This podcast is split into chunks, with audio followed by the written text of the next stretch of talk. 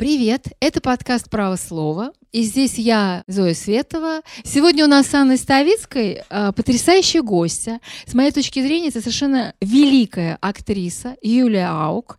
И это не только с моей точки зрения, потому что замечательный кинорежиссер Александр Сакуров, когда посмотрел сериал «Садовое кольцо», где Юлия играет одну из, ну, можно сказать, из главных ролей, он сказал, что Юлия Аук это актриса шекспировского масштаба. Вот, и поэтому для нас это великая честь, что Юлия с нами, но мы будем говорить не о кино, поскольку у нас подкаст «Право слова», и мы будем говорить не только о кино, и не только о том, что Юлия замечательная актриса, кинорежиссер и сценарист, но мы будем говорить обо всем, что волнует Юлю и то, что волнует нас. И я даю слово адвокату Ставицкой. Давай. Спасибо. Я тоже хотела бы выразить свое восхищение вами, Юлия и очень рада, что вы к нам пришли. У меня такой первый вопрос, он э, достаточно долго будет звучать, но, надеюсь, я вас не утомлю этим вопросом, потому как он очень важный с нашей Зоей точки зрения. А мы вот с Зоей обратили внимание на то, что в последнее время театральные кинорежиссеры и актеры очень часто публично выступают в защиту людей, которые попали, ну, под э, так называемый пресс нашего правосудия. И с каждым разом э, все эти выступления, они звучат все определеннее и резче. А, и вот, например, в марте 2017 года на церемонии вручения премии Ники а, Елена Корнева высказала в защиту Олега Сенцова. И тогда а, часть этой церемонии просто вырезали и не показали по телевидению. Когда вам вручали премию, вы заступились за задержанных на митингах. Дальше была история с театральным делом Кирилла Серебренникова и мы видели очень много актеров э, в судебном заседании. Мы видели ролики актеров в защиту Сенцова. Много очень актеров и режиссеров выступили совсем недавно а, в ролике в защиту Ивана Голунова. И вот у нас такой назрел вопрос. А почему, с вашей точки зрения, в настоящее время актеры становятся, ну, как бы диссидентами? А что вот вас достало до такой степени, что вы начинаете тоже публично выступать? Но лично меня достало вранье. И оно достало очень давно. И вообще вранье – это было то, что вывело меня на улицу. Там в одиннадцатом, что ли, году, нет, даже раньше, в десятом году. Вот вранье меня вывело на улицу. Я очень хорошо помню этот момент, когда у меня на глазах два человека, не стесняясь, рассказали всей стране, что они договорились, что практически никаких выборов не будет, сейчас произойдет рокировка, и ура! И меня это тогда так возмутило, что я пошла э, там это, это, это, это, это даже еще мы не на Сахарова ходили. Это где-то это, да, это, это, это, это, это, это что-то чистые пруды были, мне кажется. Это еще, это еще даже вообще не имело это никакого... Гуля... Гуляние, да? Это были? не гуляние было. Это, это именно был первый такой митинг протеста на чистых прудах. То есть вас достало вранье со стороны власти? власти? Конечно, вранье со стороны власти. Оно тогда меня очень сильно возмутило, а сейчас я думаю, что оно достало очень многих. И мне кажется, что только ну, совсем слепые люди, и люди, которые не способны к анализу, и люди, которые боятся, что пусть лучше вот так, но только никаких революций, вот они готовы молчать и не говорить ни о ну, чем. Так вы к революции не призываете? Нет, я не призываю к революции, просто есть же такой, как это даже сказать, стереотип. Не раскачивайте лодку. Если вы раскачиваете лодку, значит, будет революция. То есть любое высказывание, по мнению этих людей, может привлечь к взрыву. А по вашему мнению? По моему мнению, нет. Вообще для того, чтобы в российском обществе произошел какой-то взрыв, я даже не знаю, какие условия должны быть, э, Подожди, должны возникнуть. Подожди, Юль, скажи, а ты как думаешь, вот когда люди выходят на улицы, или вот, например, ты записываешь эти ролики в поддержку Сенцова или Голунова, что власть слышит? Вообще происходит какой-то диалог власти? Она слышит всех тех людей, которые протестуют, и вот этих артистов известных, которых власть очень любит любят смотреть в кино. Я думаю, что среди представителей власти, наверное, есть твои поклонники, которые любят тебя смотреть в роли Екатерины, например, или в том же «Садовом кольце», или в других замечательных фильмах. Как ты думаешь, они слышат тебя и других артистов? Я не думаю, что они прям слышат. Но когда возникает э, волна массового протеста, и власть видит, она это видит, что к определенному делу возник интерес, и это будет озвучено, и если никак на это не отреагировать, это будет все больше и больше озвучиваться, тогда власть начинает реагировать. Вот что я думаю. Ну, не то, что я думаю, я это вижу. Вот особенно по последним э, каким-то делам, особенно с Глуновым, это прям вот явно было.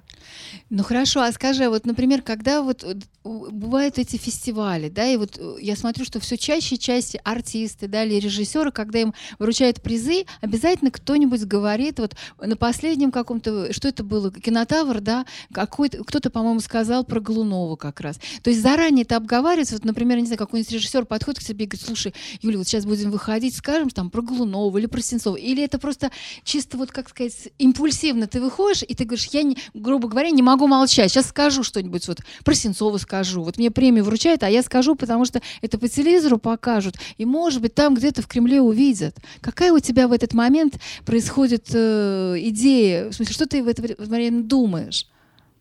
Смотрите, какая штука. А, э, на опыте вот как раз театрального дела я поняла, что какой-то прямой линейной зависимости от публичности высказываний до какой-то реакции нет. Вот этой вот прямой зависимости. Но мы же занимаемся э, театром, кино, то есть мы занимаемся делом не очень логичным. Мы занимаемся, не люблю слово искусство, э, мы занимаемся творчеством. То есть мы так немножко шаманим и ворожим. И вот я в этом смысле абсолютно уверена в том, что вода камень точит. Чем больше общественных высказываний, тем меньше страха. Чем меньше страха вообще в обществе, тем сложнее общество обмануть. Поэтому вот эта вот нарастающая волна для меня совершенно положительный, прекрасный момент, который происходит и в нашем театрально-киносообществе, и вообще.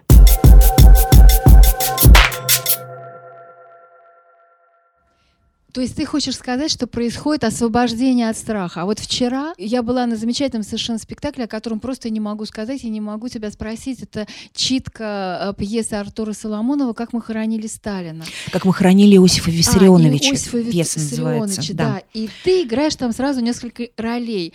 Вот мне ужасно понравилось, вот, и причем эти две разные роли. Вот этот человек из министерства, да, который сначала он сообщает э, этому режиссеру Владимир, да, как его Вальдемар Аркадьевич. Вальдемар Аркадьевич. А он кто? То есть какой это Слушайте, в, в этой пьесе есть у всех прототипы. Да, вот кто прототип? Скажи. Да, подожди, я договорю фразу. Значит, он сначала ты человек из министерства, но, условно говоря, ты помощник Мединского, прости уж меня. Ну да. Да. Я не знаю, как фамилия, да, но это такая Фурцева, еще из советского времени. Ну да. Но это как бы соединение и Фурцева, и какой-то помощницы Мединского, да. И ты сообщаешь этому Владимару, который ты скажешь, кто он, да, кого он изображает, изображает, что вот президент хочет прийти на его спектакль, как мы хранили Иосифа Виссарионовича. Сначала президент хочет прийти, а потом в конце спектакля вообще ужас. Президент сам хочет поставить, значит, этот спектакль. Вот. И я хочу сказать, что а другая роль это Валентина, это влюбленная в него, значит, актриса, да. Но я хочу сказать, что мне показалось, что ты в этом спектакле приняла участие не просто так, не просто потому, что это замечательная пьеса, а что-то есть личное в желании похоронить товарища Сталина. Вот ты сначала скажи прототип, кого этот Вальдемар режиссер, а потом скажи, что же у тебя такого личного, почему ты так не любишь Иосифа Виссарионовича нашего? Нашего. Ну, смотрите, там, там действительно в этой пьесе есть практически у каждого персонажа прототипы. Если знать вообще историю написания этой пьесы, она же совсем недавно написана, три месяца назад написана. Если знать историю написания этой пьесы, тогда становится понятно, кто вообще все эти люди. Это, Я не знаю историю. Это практически театральный роман, который написал только не Булгаков, а Артур Соломонов. Ну, смотрите, в Александринке если вы помните, в конце прошлого года вышла премьера спектакля Фокина про Сталина. А, понятно теперь. И вообще-то изначально э, автором пьесы, той пьесы, был Артур Соломонов. А, понятно. Но только потом, когда эта пьеса была переделана так, как рассказывается в этой пьесе, Артур снял э, свою фамилию. А, но это просто неизвестная, не, не настолько широко известная история. В театральной среде Театральной... она очень известная. А, да, ну тогда нужно сказать, что в этой пьесе, в конце концов, она сначала про похороны Сталина, а потом, когда президенту это не нравится, то режиссеру приходится переделать вроде как в рождение Сталина, да? Вот, и... Это, а... это абсолютно точно, на а... самом деле, отражает события, те, которые были. Да, и, и в результате э, драматург приходит в ужас и говорит, что снимите мою фамилию. И так было со Соломоновым. Да, да, да, да, да. Да, да, да. Но ты же не просто так, не просто так согласился участвовать в этой читке только из-за того, что гениальная ну, ну, во-первых, ну, во-первых, пьеса действительно гениальная, но она правда гениальная, правда гениальная.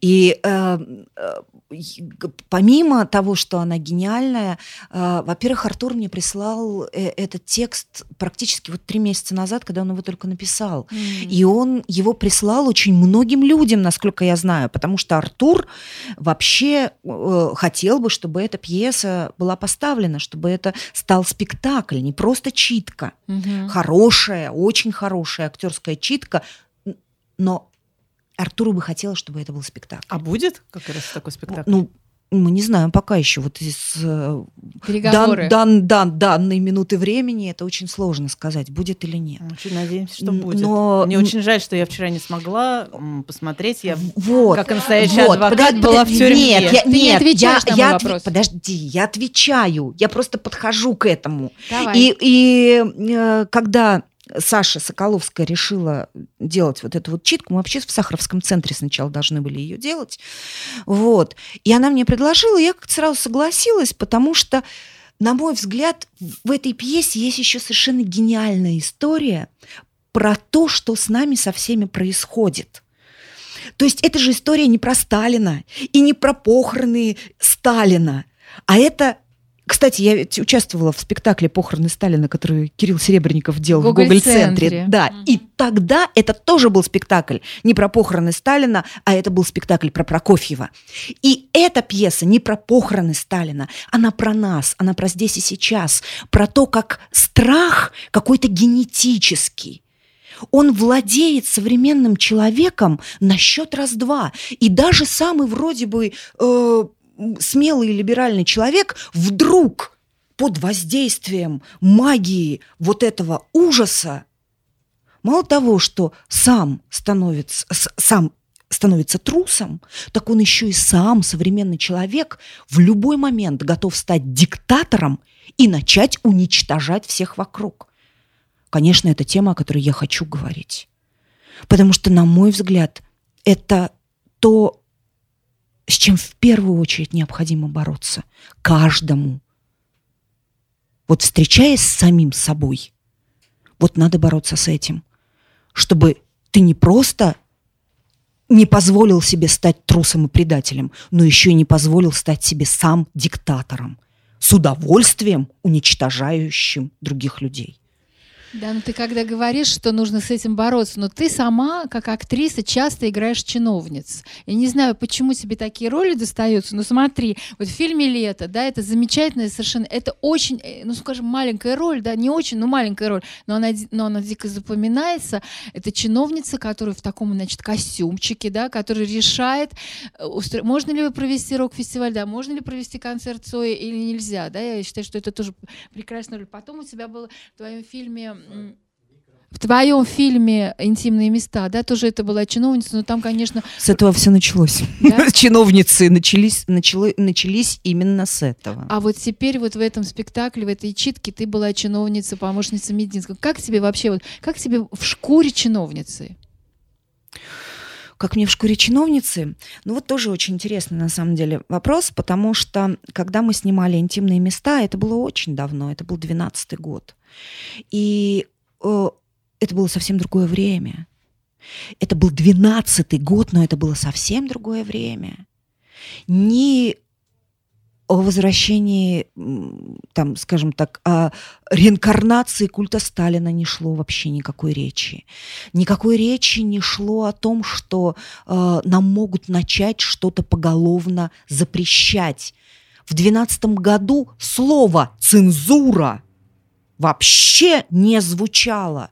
Мы снимали фильм «Интимные места», и мы не думали – пропустят его, не пропустят, вырежут, не вырежут. Мы матерились в этом фильме, потому что это было необходимо. Мы раздевались в этом фильме, потому что это было необходимо. Мы говорили о каких-то очень эм, пограничных темах и состояниях. У нас не было э, даже вопроса, можно это или нельзя. То есть, в принципе, в голове такой вопрос не формировался. Можно или нельзя? Если я хочу высказаться, значит, можно. И вот когда я делала образ этой чиновницы в интимных местах, я вспоминала, у меня не было перед глазами примеров современных, я вспоминала чиновниц из своего, извините, комсомольского прошлого и думала, хм, вот она себя так вела, вот у нее были такие интонации, вот у нее было, вот она так, и мы, когда это снимали, мы дико ржали, потому что мы были уверены, что такого никогда такого не будет. никогда не будет, и это больше невозможно. Но через год, когда в 2013 году этот фильм вышел и была премьера, к этому моменту уже появились Мизулины, Милоновы, Яровые. То есть за год ну, они уже давно, наверное, были. Нет, я имею в виду, что вот это, что вот, что они вот, поверхность. Да, вот, это, вот эта смена парадигмы культурной, она произошла за год. И когда этот фильм вышел, я помню, какое оглушительное именно в тринадцатом году он произвел впечатление, потому что они только вылезли на поверхность. А у нас уже про это был фильм. Ну, не про это, а и в том числе про это был фильм. И все спрашивали, подождите, ребята, а как вы, как вы успели? Как? А я говорила, ребят, мы не успели. Вот мои тексты, которые там у чиновницы написаны, у меня сейчас такое ощущение, что вот эти люди во власти, они смотрят фильм, списывают то, что я говорю, и потом зачитывают. А была реакция, смотри, например, Мизулина, она себя узнала в, в твоей роли? Понятия не имею. Она более, что это не Мизулина уми... была, это не, да, это не да, это комсомольская вообще была тетенька, хотя да. все напрямую связывали, связывали да. именно с Мизулиной. И, и даже Кирилл мне говорил, что ну вот смотри, вот там вот нет, это не Мизулина, это какая-то... Это Мизулина просто выстроила свой образ по, по тем же... Или была такая изначально. Да, координатам, по которым и ориентирам, по которым я выстраивала. Как мне внутри их... Это очень сложный э, такой момент. Я их очень не люблю, этих чиновников. Я их правда не люблю. Но я как мне кажется, очень понимаю, как происходит это. Если трансформация, то трансформация. Если э, они такие, и они как бы к этому предрасположены, мне тоже кажется, что я очень хорошо понимаю э, тип этого человека, потому что я несколько раз э, наблюдала этих людей, и я видела, как они... Там в основе всего лежит все равно свое собственное благополучие. Ну, скорее всего, вот, например, а, если говорить про Мизулину, то нужно отметить, что она вообще-то один из э, родоначальников нового демократичного УПК, Уголовно-процессуального кодекса. То есть она, видимо, изначально э, хотела чего-то другого, но Да, потом да, поймала волну. Хотела хорошего. да, Вот, хотела вот, вот. хорошего, но получилось, как всегда, Вот, поймав вот, волну, вот. она стала той, которую мы, к сожалению, знаем. Зато мы ее знаем. Не другую чиновницу, может, Мы вы не знать не знаем, да. знаете. А Но Мизулину знают все. Просто в моей И жизни не в очень, к, сожалению, хорошем качестве. Просто в моей жизни был такой, ну как не, это не момент, это было три года. Я работала вторым режиссером и помощником у Станислава Сергеевича Говорухина.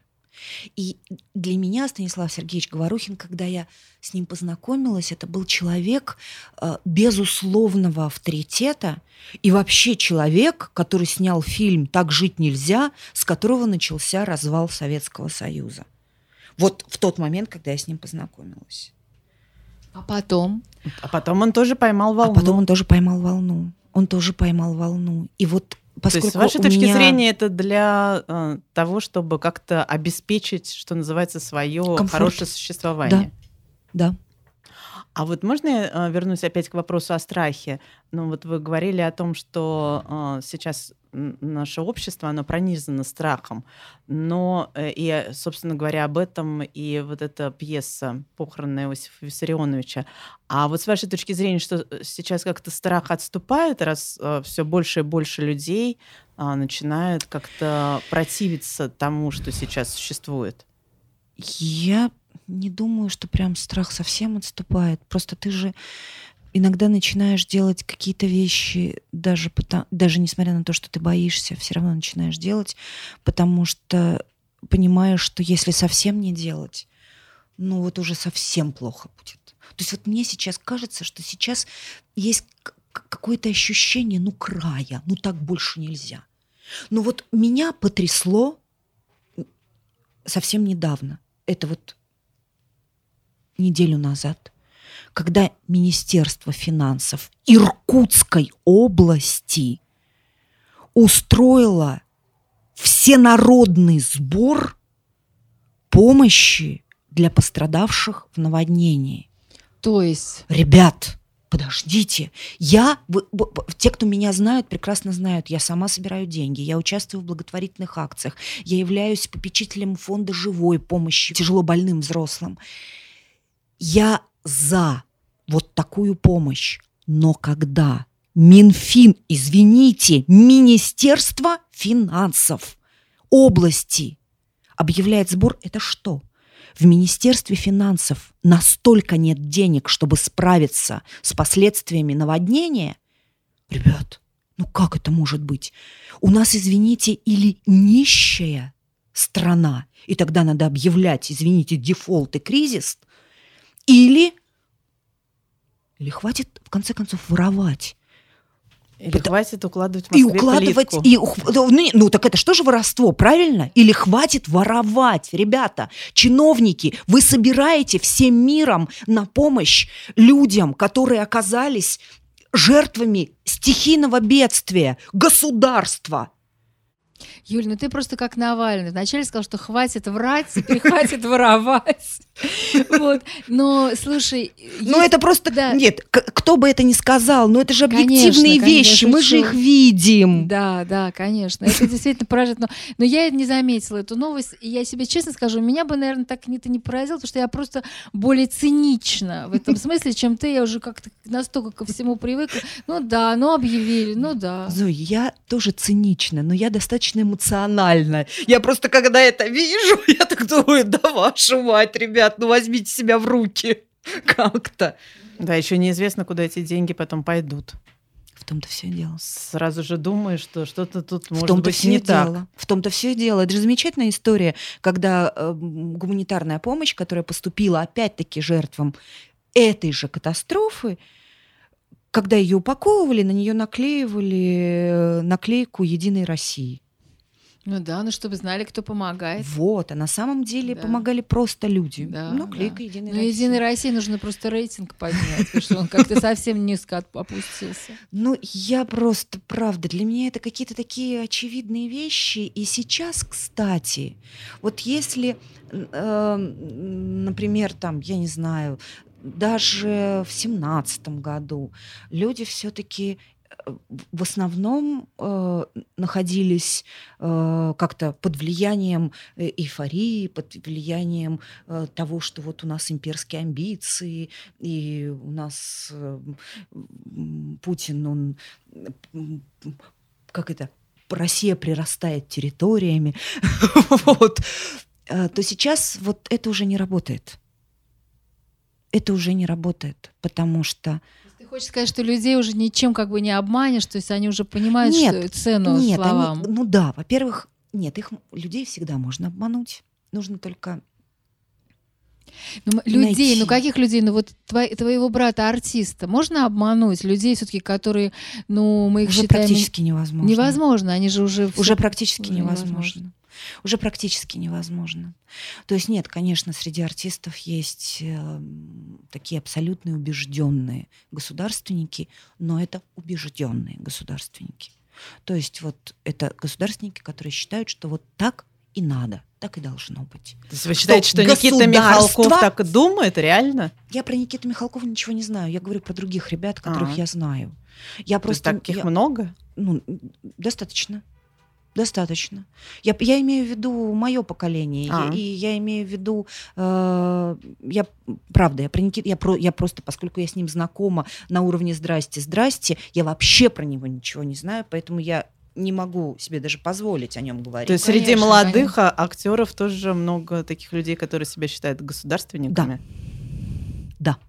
Ну, а чем, чем артисты лучше или хуже других профессий? Среди Ничем. журналистов есть такие, mm. и среди слесарей, наверное, Но если есть, они хотят знаю, получить театр или какой-нибудь хороший фильм или финансирование, то, наверное, они не поэтому не становятся не обязательно, не обязательно. Что ты меряешь? Просто так? Ну, да, просто так. Просто Я так. согласна. По, своей, по, по, по своему убеждению? Просто так. Потому что Россия великая страна, и, и мы поднимаемся и, с и колен. мы поднимаемся с колен, и нас стали бояться и уважать в мире.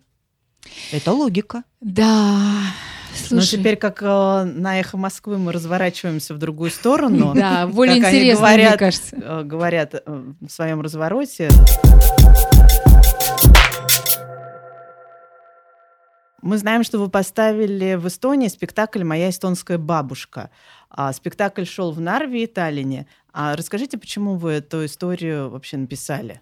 Он, кстати, не просто шел, он идет. И он идет с идет, большим да? успехом. Да, вот я хотела тоже сказать, я, я читала всякие, я, когда готовилась к этому подкасту, почитала прессу эстонскую, которая есть на русском языке, и там просто это какой-то, по-моему, феерический успех имеет.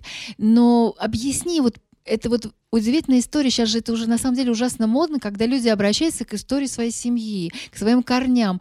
Это происходит да, в каком-то определенном возрасте, там, не знаю, после 30 лет, когда люди понимают, что уже вот нужно вернуться к, к истокам. Почему у тебя это произошло? У тебя же это не просто так, ты... Нет, у меня это... Какая-то уникальная история. Ну, я не могу сказать, что она уникальная. Она как раз очень типичная. И именно потому, что она очень типичная, очень узнаваемая, и для очень многих людей в Эстонии эта история не про меня, а про них, они узнают в моей истории себя. Именно поэтому мой продюсер Мерт Мёс, он просто заставил меня написать эту пьесу.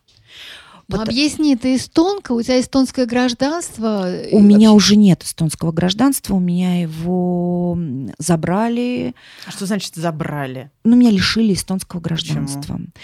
Вот, это на самом деле такая, а, опять-таки, очень интересная ситуация, потому что и это связано именно с твоим спектаклем. Да, это связано пьес, вообще, это вообще это, связано. вообще это явилось э, отправной точкой к тому, чтобы рассказать историю э, там моей Вашей семьи, семьи, моей семьи, эстонской части моей семьи. Вот. А, дело, дело все в том, что э, мой дедушка и моя бабушка, они были гражданами Первой Эстонской Республики несмотря на то, что там мои предки с 17 века, моя бабушка, она не эстонка, она шведка. И вот эти шведы, они в 17 веке пришли в Эстонию, и они в Эстонии поселились. Вот. И в Эстонии же там три основных, очень много национальностей было, но основных это были эстонцы, шведы и русские. Вот. И в 17 веке вот там бабушкины предки, они поселились в Эстонии.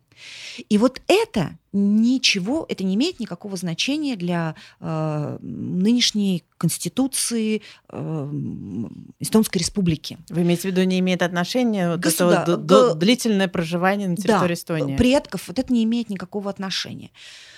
Потому что не значения, значения. да, это не имеет никакого значения. А, значит, ты можешь быть гражданином а, Эстонской республики сейчас по рождению, если ты или родился на территории Эстонии после 91 года, то есть после того, как Эстония стала независимой, или до 40 года, или, то есть если ты родился период? в- вот в этот период с 40 по 91, ты не имеешь права на гражданство, Гражданство по Эстонии по рождению. рождению. Но ты можешь претендовать на гражданство Эстонии по э, гражданонаследию, если твои предки были гражданами Первой Эстонской Республики. То есть ты можешь. Гражданство Первой Эстонской Республики – это вот с 18 по 40 год. Мой дедушка и моя бабушка были гражданами Первой Эстонской Республики. И никто их этого гражданства не лишал.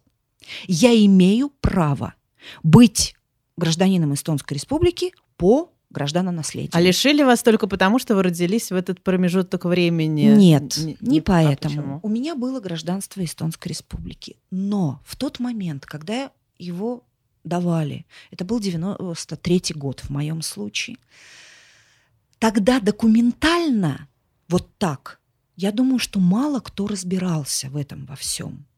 Потому что в 91 году Эстония стала независимой, стали раздавать гражданство. И я, вот я до сих пор не могу понять, как так получилось, почему мне дали, это, это разные статусы, почему мне дали э, гражданство не по гражданонаследию, а по решению правительства. Подожди, Это натурализация. подожди, но это же можно было все доказать в суде. Я так Все понимаю, было что доказано. суды, Все было доказано. Мне дважды возвращали гражданство. а потом опять забрали. потом опять в один забрали. прекрасный день в Да. 2011 году на границе. Да. И ты для этого поставила спектакль, чтобы получить гражданство? Но не для того, чтобы я практически уверена в том, что я получить гражданство только потому, что я поставила спектакль, не смогу. Но я поставила этот спектакль для того, чтобы он стал информационным поводом не только для меня, но и для очень многих людей, которые оказались точно в такой же ситуации а в сколько Эстонии. таких людей есть цифра? Тысячи, я не знаю Тысячи? точно. Да. Потрясающе. И что, и они к тебе приходят после этого спектакля, я условно говоря, ну не приходят, Они мне пишут. и рассказывают свои истории. Да, они мне пишут, рассказывают свои истории. Но, вы знаете, мне пишут не только эти люди. Мне пишут эстонцы, которые мне пишут и говорят, Юля, вы настоящая эстонка, вы гражданин Эстонии, вы э, смелый человек. Вот тут получился такой, вот когда была премьера, мы об этом говорили и с продюсерами, и с журналистами, что получается, что я диссидент и здесь, и там. Ничего себе. Вот.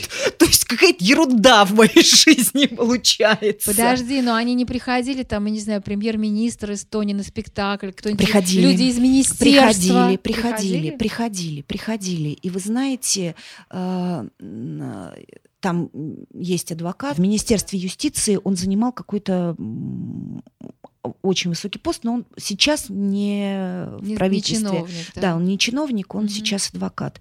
И после спектакля он пришел и сказал, что давайте попробуем еще раз заняться вашей историей. А, то есть будешь опять подавать в суд?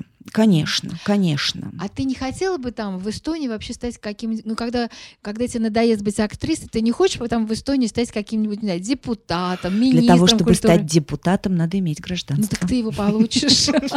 А что, вы хотите стать депутатом? В Эстонии? Да. В Эстонии, да. Да, вот я сразу поняла, это гадала. В Эстонии, да. А еще вот из истории семьи меня поразила твоя история. Помню, мне кажется, ты об этом рассказывала. Еще я в интервью прочла, что у тебя, у нас- ну как, у тебя было два дедушки, да? Да. Один был репрессирован, а другой... И как- другой был Да, репрессирован. но как ты потом узнал, он был особистом, правильно я понимаю? Это вот как раз вот этот вот дедушка эстонский. А, Слушайте, я же говорю, это была невероятно больная история. а расскажи, как ты вообще об Это этом была узнала? невероятно больная, ужасно больная история. А, Дело все в том, что когда вот это все произошло, вот этого моего эстонского дедушку его расстреляли в 1938 году, Этого какого? Который... про Про которого я сделала спектакль, А, ну, который особист. про бабушку. Смотрите, какая штука. Он Называется бабушки. Мино А. Эстиванаема, моя эстонская бабушка. А на самом деле про дедушку? Про, про семью. семью. Про Мне семью. Извини, что я так Не, на- нет, да, про семью, потому что я дедушку-то не знала, его расстреляли в 1937 году. А я всех, почему про бабушку? Потому что я и про дедушку, и про там одного из э, очень известных и таких заметных деятелей э, русского художественного авангарда, художника Петра Клетенберга, у которого там целый стенд есть в Русском музее в отделе современного искусства. Я это все узнавала про них через мою бабушку. Поэтому Минуя Стиванаема, потому что все они были расстреляны. И дедушка был расстрелян в 1938 году, и Петр Клиттенберг был расстрелян на Бутовском полигоне, потому что Петр Клиттенберг был главным художником ЦПКО имени Горького, на секундочку. Ничего себе. Он жил в Москве, он был, он работал как художник-плакатист, как э, театральный художник, как художник-график, иллюстратор. И он был худож... главным художником ЦПКО имени. И он был расстрелян на Бутовском полигоне. И я вот это вот... Естественно, когда бабушка была жива, она не знала, что он расстрелян был на Бутовском полигоне. Более того, никто не знал, что он вообще с ним произошло. Потому что пропал без вести. То есть не было никаких документов о аресте, осуждении, там ни о чем. И поэтому именно моя эстонская бабушка. А так, на самом деле, там про многое. И в том числе, например, про ислямскую трудовую коммуну. Потому что, вот я, я говорю, это на самом деле очень, это очень больная история. Потому что когда я начала писать эту пьесу и вообще начала искать материалы, там, пошла в архивы с адвокатом, мне казалось, что мой дедушка это абсолютная жертва. Абсолютная жертва. Что он жертва репрессий. Жертва репрессий. Я всю жизнь это знала. И я всю жизнь с этим жила. С тем, что мой дедушка жертва. Его расстреляли в 1938 году. Я, кстати, думала, что в 1937, а потом по документам его расстреляли в январе 1938 года. Это вот я узнала уже, когда пьесу писала. И мой папа с бабушкой, с братом, как семья врага народа, оказались лишены всего, то есть это с конфискацией имущества и с высылкой в Сибирь. Я всю жизнь с этим жила. А потом, когда я стала а, поднимать материалы архивные, а, я узнала, что мой дедушка был членом исландской трудовой коммуны. Исландская трудовая коммуна официально на территории Эстонии просуществовала 50 дней, а вообще в общей сложности около 90, потому что потом они уехали в Великие Луки, ну, штаб их уехал в Великие Луки, и они как бы продолжали свою деятельность там. Так вот, просто чтобы вы понимали, 50 дней действовала Эстонская трудовая коммуна, революционная организация Эстонская трудовая коммуна, абсолютно пророссийская, абсолютно. Первый декрет, который они приняли, знаете, какой был? Нет, нет, не знаю. Антидуховный. На территории Эстонии на уровне декрета были запрещены все религиозные конфессии и служение священничества, то есть служение. Второй декрет был о расстреле священников, духовных лидеров. За 50 дней существования исля- ис- исландская трудовая коммуна физически уничтожила более 500 человек. То есть по 10, более, 100, более 10 человек в день. Ну а как потом получилось, что твой дедушка сам пострадал? Вот. Потом дедушка бежал в Россию и работал. А, долгое время он был замдиректора по кадрам Ижорского завода. Ижорского завода? Да, Ижорского. Ижорского. Вот. А потом э, тоже это, это, это очень тяжело, когда ты начинаешь читать, что твой дедушка был особистом. Что, объясни, что такое особист. Остав... Вот у меня Он про... работал в НКВД, да? НКВД, особист. Это член особой комиссии. Которая принимала решение. Которая принимала решение и подписывала расстрельные реляции. А скажи, а как вот когда ты это прочла, у тебя ты как? как Очень плохо. А, Очень плохо. Я когда это прочла, мне было так плохо, что я... Первая мысль моя была о том, что об этом нельзя говорить.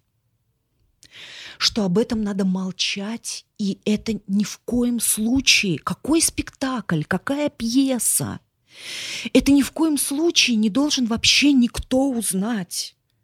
Это нужно молчать, этого невероятно нужно стыдиться, это нужно скрыть, чтобы вообще никто не знал. Почему потом решила все-таки написать пьесу и Я об не- этом это, сказать? это- это случилось в процессе написания пьесы. М. Я-то как раз хотела не писать. Ну да, но почему ты все-таки решила написать, если не, не отказалась от этой идеи? Потому что я в какой-то момент поняла, что если я требую честности от власти, если я требую честности от общества, если я требую честности от окружающих меня людей, то я сама должна быть честной. Так а почему дедушку расстреляли потом? Ну, на него написали донос. Я просто тоже видела все эти материалы. На него написали донос о том, что он превышает свои полномочия, что у него есть машина Ford. Машина Форд? Да. Это в каком- него в не- каком году у него- получается? А, это в в 37-м. Да, но это же известно, когда те, которые расстреливали, их потом самих расстреляли. Но его не реабилитировали ведь. Реабилитировали, Реабилитировали. реабилитировали. А. В 55 году его реабилитировали. А вот последний адрес, например, ему нельзя табличку сделать? Наверное, можно. Но ты не думала об этом? Нет, я просто не думала. Вот я сейчас. А где он жил? Он жил э, в Санкт-Петербурге. Ну тогда Ну, потому, э, это улица Чайковского, дом 41. потому что, в принципе, ты можешь ему сделать табличку на доме, но опять же начнется эта дискуссия, можно ли палачам, Палачам да, делать, таб- делать табличку. таблички, да. Но вот смотрите, это ведь вот опять-таки, когда я все это узнала, и я решилась об этом говорить, палачи сами становились жертвами, жертвами становились их семьи. Мой папа умер, не узнав, что его папа был палачом. Ну, может быть, и слава богу. Слава Богу, потому что я никому не пожелаю пережить то, что я пережила. Никому. Слушай, ну прости, что мы тебя заставили это еще раз говорить, но раз ты поставил... В какой-то степени это же как афганский синдром, как чеченский синдром, когда люди об этом говорят, проговаривают, они освобождаются. Я уверена абсолютно, что об этом надо проговаривать. Мало того, что это травма моей семьи и травма моей психики. Это травма народа. И если об этом не говорить, мы никогда об это, от этого не освободимся. И травма и России, и Эстонии. И об этом надо говорить. И чем больше мы будем говорить, тем больше мы будем свободны. Да, но я надеюсь, что мы увидим спектакль 5 ноября, да? Он будет Нет, в Москве? 4 А, 4 ноября? 4 ноября в центре в Мирхольда. центре Мейерхольда. Да, да, да, да, мы привозим спектакль в Москву. Только один раз. Два раза. А. То есть в этот день мы играем два раза.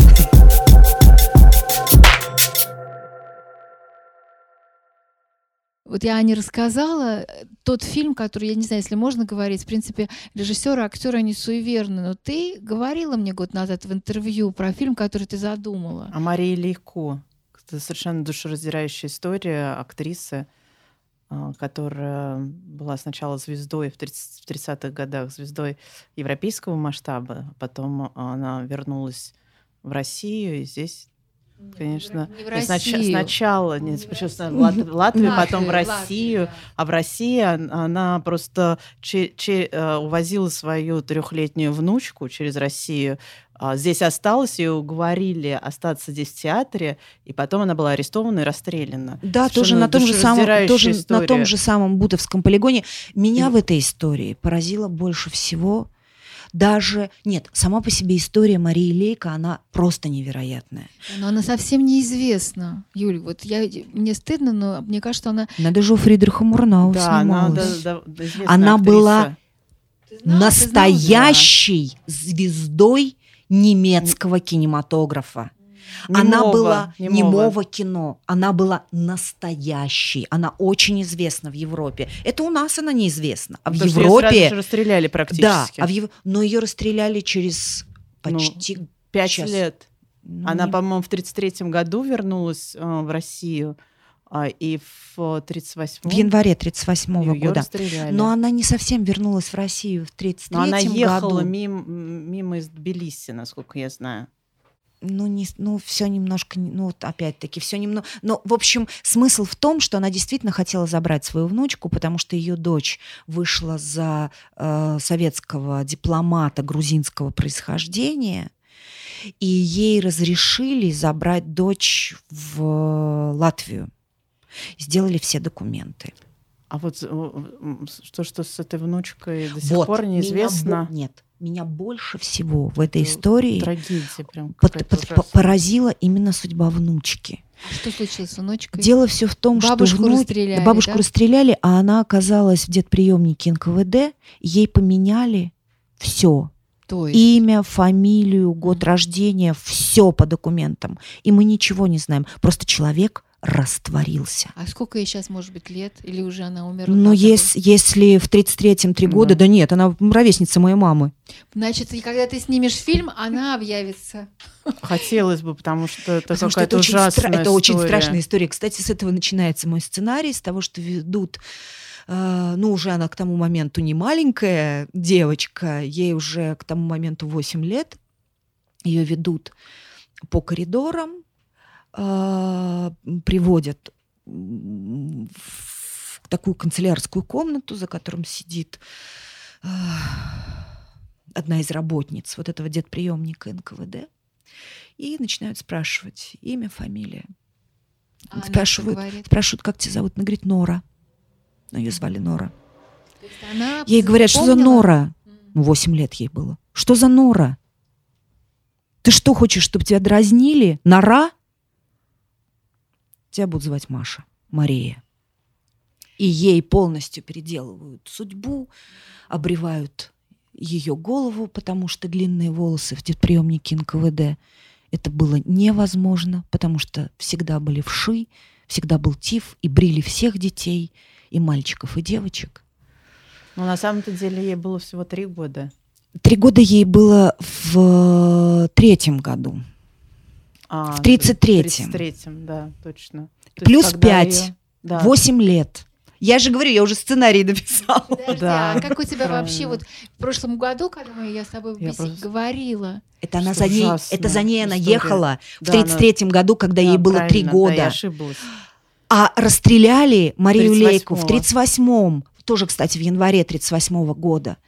То тоже есть, на принципе, Бутовском полигоне. Я просто очень переживала, лет. что если ей три года, то она, конечно, могла погибнуть. А если уже... Она могла 8, остаться в живых, но, кстати, могла, она да. могла и не запомнить ничего из своей жизни. Потому что если, например, почитать э, дневники Кочергина о его детприютском детстве, то там память выколачивали ну, 8 лет все-таки уже такой человек Скажи, более сознательный. Ну, вот все-таки что сейчас с фильмом? Вот меня интересует конкретно. да ничего конкрет... пока. То есть еще не, не найдены деньги, А, я, я-то думал, что ты уже запускаешь фильм. Ну, Нет. здрасте. А. Здрасте. Но я уверена, что Нет. фильм будет, и так же, как Потрясающая история. Да, очень это потрясающая хотелось. совершенно история. И так же, как ты получишь эстонское гражданство после своего спектакля, я думаю, что это же это теперь уже пожилая женщина, это Нора, она найдется после этого фильма.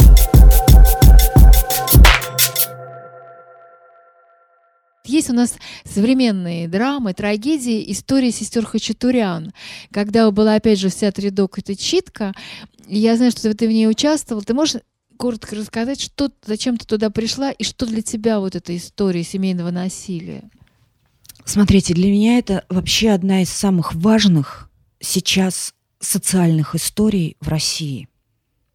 Потому что через семейное и бытовое насилие проходит, ну, я не знаю, мне, мне страшно сейчас говорить в процентах, но мне кажется, что проходят практически все. Вот из тех женщин, которые сидели и читали материалы дела сестер Кочетурян, э, единственный человек, который не признался в том, что он, э, опять-таки, я не знаю, было или не было, не признался в том, не рассказал свою историю, э, это была Аня Наринская. Не рассказала? Она Аня рассказала Наринская? историю насилия, но не свою. А, Она рассказала, она просто рассказала про то, как как насилие становится нормальным. Она рассказала про девочку, э, там очередь в вокзальном туалете. Она рассказала про девочку, которая очень хотела писать и не выдержала маленькую и описалась. И мама ей влепила такую затрещину, что у нее отлетела голова. И никто в очереди не возмутился. Нормально. Нормально. никто Мы ее при- не защитил. не защитил. Мы привыкли к насилию. А как раз в показаниях сестер Хачатурян есть вот это, что мы кричали, мы звали на помощь, но никогда соседи не реагировали. Это же в семье воспитывают. Это же нормально, если там за, за- за закрытой дверью кричат. И вот я говорю, вот нас, я там не считала, сколько нас было человек, и, кстати, я не должна была рассказывать свою историю насилия. Со мной Зарема это не обсуждала, режиссер э, этой акции. Но когда девушки стали выходить и рассказывать свою историю, я поняла, что я не могу не рассказать свою историю. Потому что в моей истории я-то как раз выросла в семье, в которой очень любили все друг друга, все были друзьями, и я понятия не имела там в детстве, в юношеском возрасте, что вот, ну, возможно такое домашнее насилие. А потом, когда я с этим столкнулась, я очень хорошо помню, что после того, что произошло, не просто абсолютное равнодушие к тому, что со мной произошло, а еще в глазах у, казалось бы, родных людей желание этого не видеть. То есть закрыть глаза, как Да, страус, да? Да, да, желание этого не видеть. И я помню, что я несколько месяцев жила, мне было 29 лет, я жила абсолютно осознанным желанием, и не только желанием, а с абсолютно же осознанными планами убийства этого человека. Ну, не все просто были на этой читке, тогда, может быть, вы расскажете. Э, Ну, это можно посмотреть. Это все есть э, в Да, но в это читка, это когда там, по-моему, по-моему, было 10 женщин, Ну которые да. в театре ДОК читали Нет, материал. это я знаю. Да, ну вот я я и просто имею в виду, что... Нет, Да. но, я, но я просто говорю, что это можно посмотреть. Слушателям. Сейчас Да, просто рассказывать э, бессмысленно. Это можно посмотреть. Это называется «Три сестры». Это есть в Ютубе, это записано, это новая газета это все смонтировала. Потому что там была, например, одна девушка, которая запретила свой рассказ э, там... Снимать? Нет, снимать снимали в монтаж. А, чтобы его вычеркнули, Да, чтобы его вычеркнули. Но, но это была акция, это была акция женщин, которые столкнулись с домашним насилием и которые хотели поддержать Да, сестер хотели поддержать сестер Кочетурян, потому что э, мне кажется, что нам необходимо их защитить и необходимо их спасти. И если э, мы будем молчать, то их наверняка осудят. Ну, если будет суд присяжных, то я думаю, что не осудят. вот Да, я адвокаты- очень хочу, чтобы был суд присяжных. Я думаю, что адвокаты сто процентов заявят такое ходатайство и сами сестры Хачатурян, потому что если идти к какой-нибудь вашей чести, Марье Петровне или Ивану Ивановичу, то он, безусловно, вынесет обвинительный приговор, и не нужно обладать какими-то сверхъестественными способностями. А в том случае, если это будет суд присяжных, я думаю, что огромный шанс. Последний самый вопрос, очень короткий ответ, mm-hmm, пожалуйста, mm-hmm. я не могу не задать. Потому что на каждом нашем подкасте право слова всегда один и тот же вопрос. А это, знаешь, из той серии «Карфаген должен быть разрушен». Это мой любимый вопрос. Если бы тебе пришел сценарий или пьеса, где будет роль судьи, ты бы стала играть эту судью? И какую, и, и что бы ты вложила в эту роль? Какую ты бы хотела судью сыграть? Я... И хотела бы ты судью? Да, мне очень интересно было бы сыграть судью. Особенно пройдя через опыт театрального дела, мне было бы очень интересно сыграть судью. Потому что мне невероятно интересно попытаться понять, что происходит с человеком, который слышит все, он не глухой, он слышит все то, что говорят, он видит все те доказательства, которые ему приносят, но при этом бесконечно в течение года и семи месяцев оставляет людей под домашним арестом, в течение десяти месяцев оставляет в СИЗО. Я очень хочу разобраться в психологии человека, который так живет.